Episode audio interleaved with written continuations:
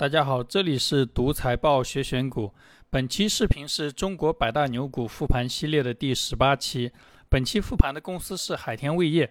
先看一下海天味业上市以来的股价走势。海天味业二零一四年在上海交易所上市，上市至今七年时间，累计涨幅是十一倍，年化收益率百分之三十七。同时期上证指数的涨幅是一点七倍，年化收益率百分之七。那这是海天味业上市以来的股价走势和期间最大回撤幅度。这家公司股价最大回撤发生在二零一五年股灾的时候，那一直到二零一六年股市熔断，股价从最高点最多跌去了百分之三十三。本期视频由以下四部分组成：第一部分是海天味业的业务和行业简介；第二部分是海天味业历年股价涨跌幅和财务数据复盘。第三部分是海天味业的投资价值测算，本期会讲一个新的估值方法。最后一部分看一些行业数据，简单判断一下这家公司的未来。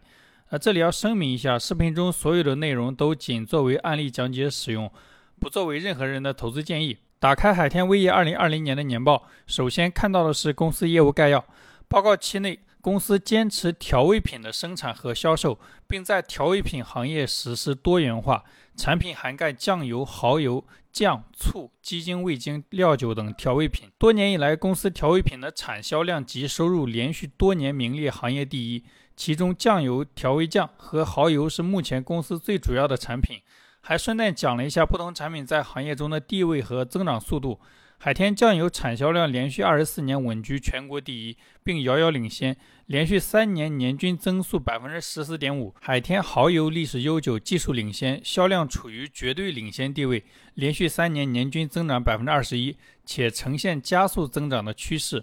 他没说具体的排名，不过绝对领先这个词应该离第一不远。海天调味酱处于领先地位，销量连续三年增速百分之八点四，这个增速就比较低了。这章介绍了公司的经营模式，注意销售模式。这里公司主要采取以经销商为主的销售模式，采用先款后货的结算方式，有力保障公司充裕的现金流及防止坏账的发生。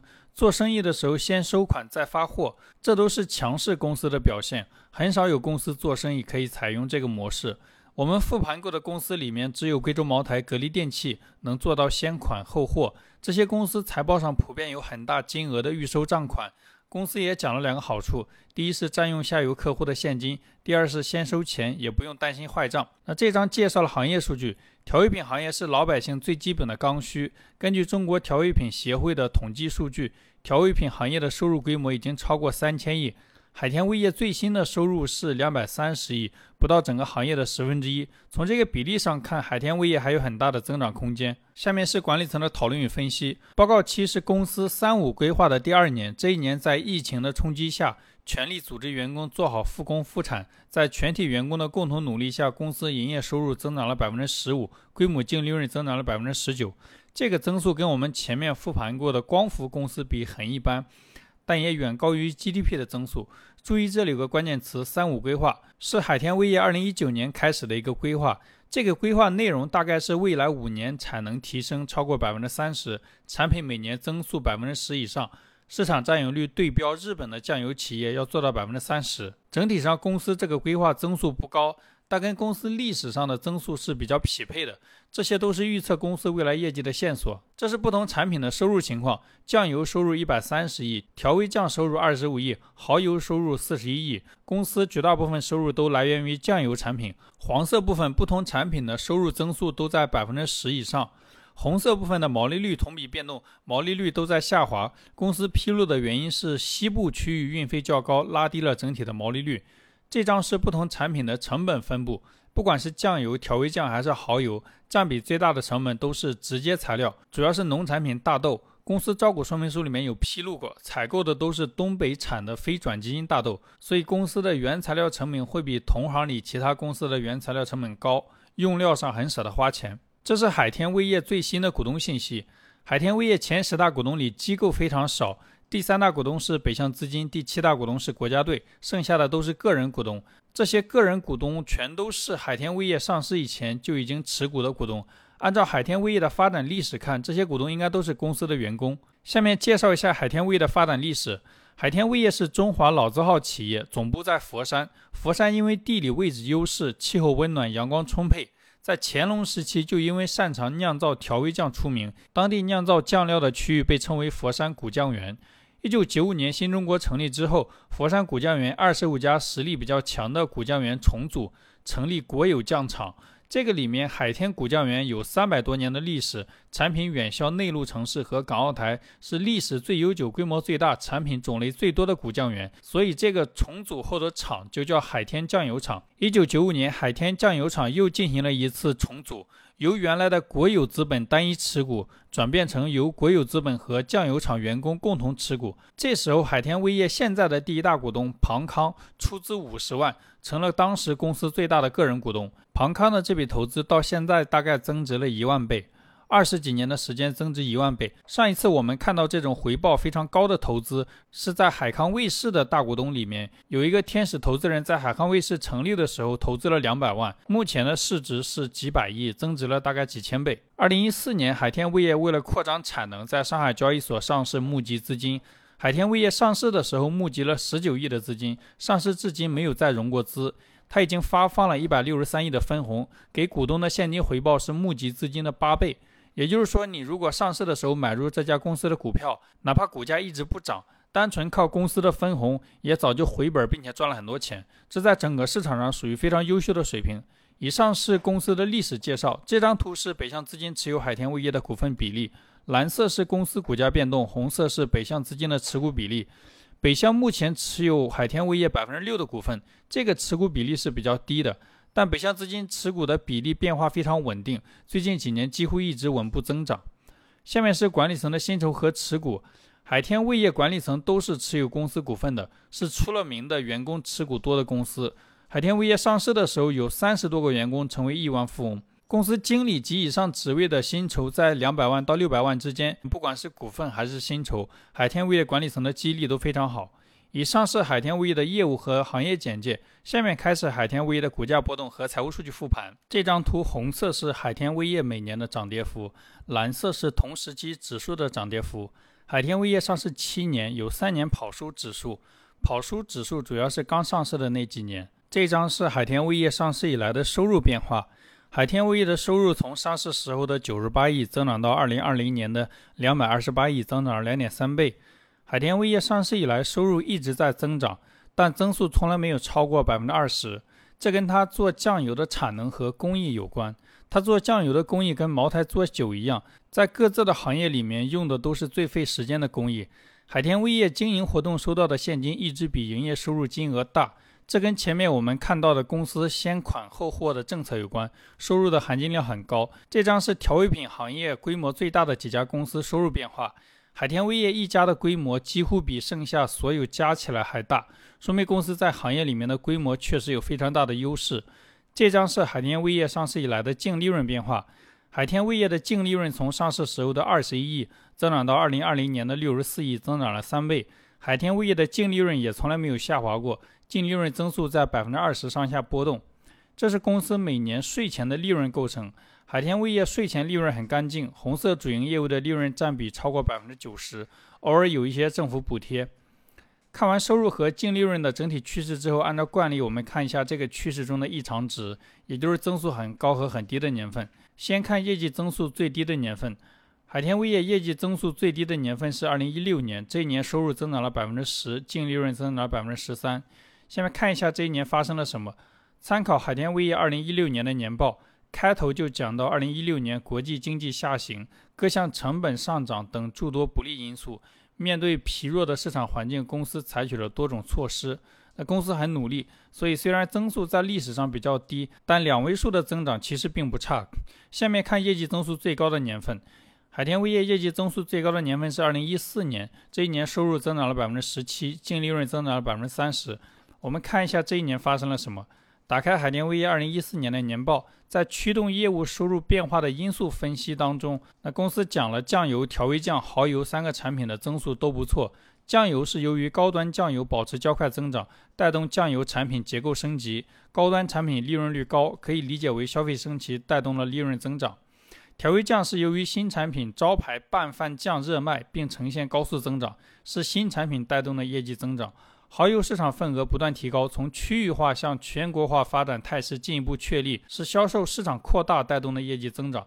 从这几个产品增长的原因看，产品升级、新产品发布、产品销售、市场扩张，都是投资这家公司需要关注的点。这张图是海天味业的毛利、净利润和各项费用占收入的比例变动。海天味业毛利率上市之后一直增长到二零一八年，毛利率一直在百分之四十以上，属于比较高的水平。但之后连续两年下滑，消费品公司毛利出现下滑不是好事情。海天味业的净利润率一直比较稳定，而且净利润率的趋势在提高。二零二零年的净利润率是上市以来的最高水平。这张是公司的资产结构图，资产中占比最大的是黄色的现金类资产，两百二十亿，占了总资产的百分之七十以上。其次是固定资产四十七亿，因为海天味业制造酱油对场地的依赖性比较强，固定资产是公司产能的保障。海天味业应收款的规模非常小，只有几千万，几乎可以忽略不计，说明公司做生意的时候不存在赊账。这张是公司的负债和股东权益结构图，占比最大的负债是预收款四十五亿。大概是二零二零年收入的五分之一，这跟前面公司介绍的先款后货的销售模式有关系。跟贵州茅台一样，预收款高都是公司生意溢价能力强的表现。公司有息负债只有一亿，远低于两百二十亿的现金类资产，说明公司的现金流超级充足。这张是公司的营运资产、营运负债和营运净资产变动。营运资产是被下游客户占用的钱，营运负债是占用上游供应商的钱。海天味业营运净资产一直小于零，说明公司做生意从上下游占用了很多资金，在产业链上溢价能力很强。这跟贵州茅台、格力电器都是一样的。下面是现金流量表，我们直接按照不同功能把现金流拆一下。最近几年金额比较大的现金流科目主要是红色主营业务的现金流入，绿色生意扩张的现金支出和深蓝色分红的现金支出。我们以最新二零二零年的年报数据为例，看一下，红色七十亿，表明主营业务赚到了七十亿的现金；绿色负九亿，表明生意扩张支出了九亿现金；深蓝色负二十九亿，是公司分红的现金支出。这张是公司的自由现金流变化。海天味业上市以来，每年主营业务赚到的现金都远大于生意扩张花掉的现金，所以公司自由现金流一直大于零。这张是公司的资产质量和估值数据图。海天味业上市以来的资产质量都属于非常优秀的水平，净资产收益率长期在百分之三十以上。二零二零年公司的净资产收益率百分之三十五，这个净资产收益率比贵州茅台还要高。公司上市之后市盈率长期在四十倍左右，最近两年明显提高。二零二零年的市盈率超过一百倍，是上市以来的最高。跟公司历史上的业绩增速相比，这个估值太高了。以上是公司的股价波动和财务数据复盘，下面开始海天味业的投资价值测算。因为测算公司价值需要用到一些行业数据，所以最后两部分放在一起讲。先看一下海天味业国外同行的股价走势。